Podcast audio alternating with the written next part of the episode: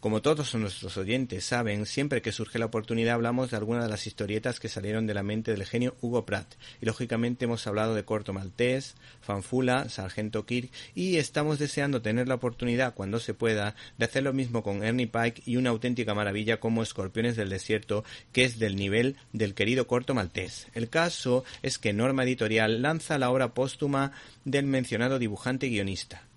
La obra en cuestión se titula Morgan que tiene el aroma y el toque de su autor, aunque esta no me ha parecido ni tan romántica ni tan irónica. No obstante, todo eso eh, está presente. Se centra en contarnos la vida de un espía británico que lucha contra el nazismo. Y es que no hay nadie mejor que Hugo Pratt para hablarnos de la Segunda Guerra Mundial, ya que él la vivió en primera persona, pues su padre fue un militar que combatió del lado del fascismo de Mussolini y lógicamente luego a la mitad de la contienda, eh, como saben ustedes que los italianos son más listos que el hambre, pues se posicionaron del lado de los aliados.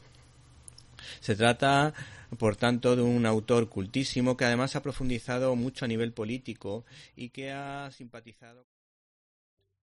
¿Te está gustando este episodio?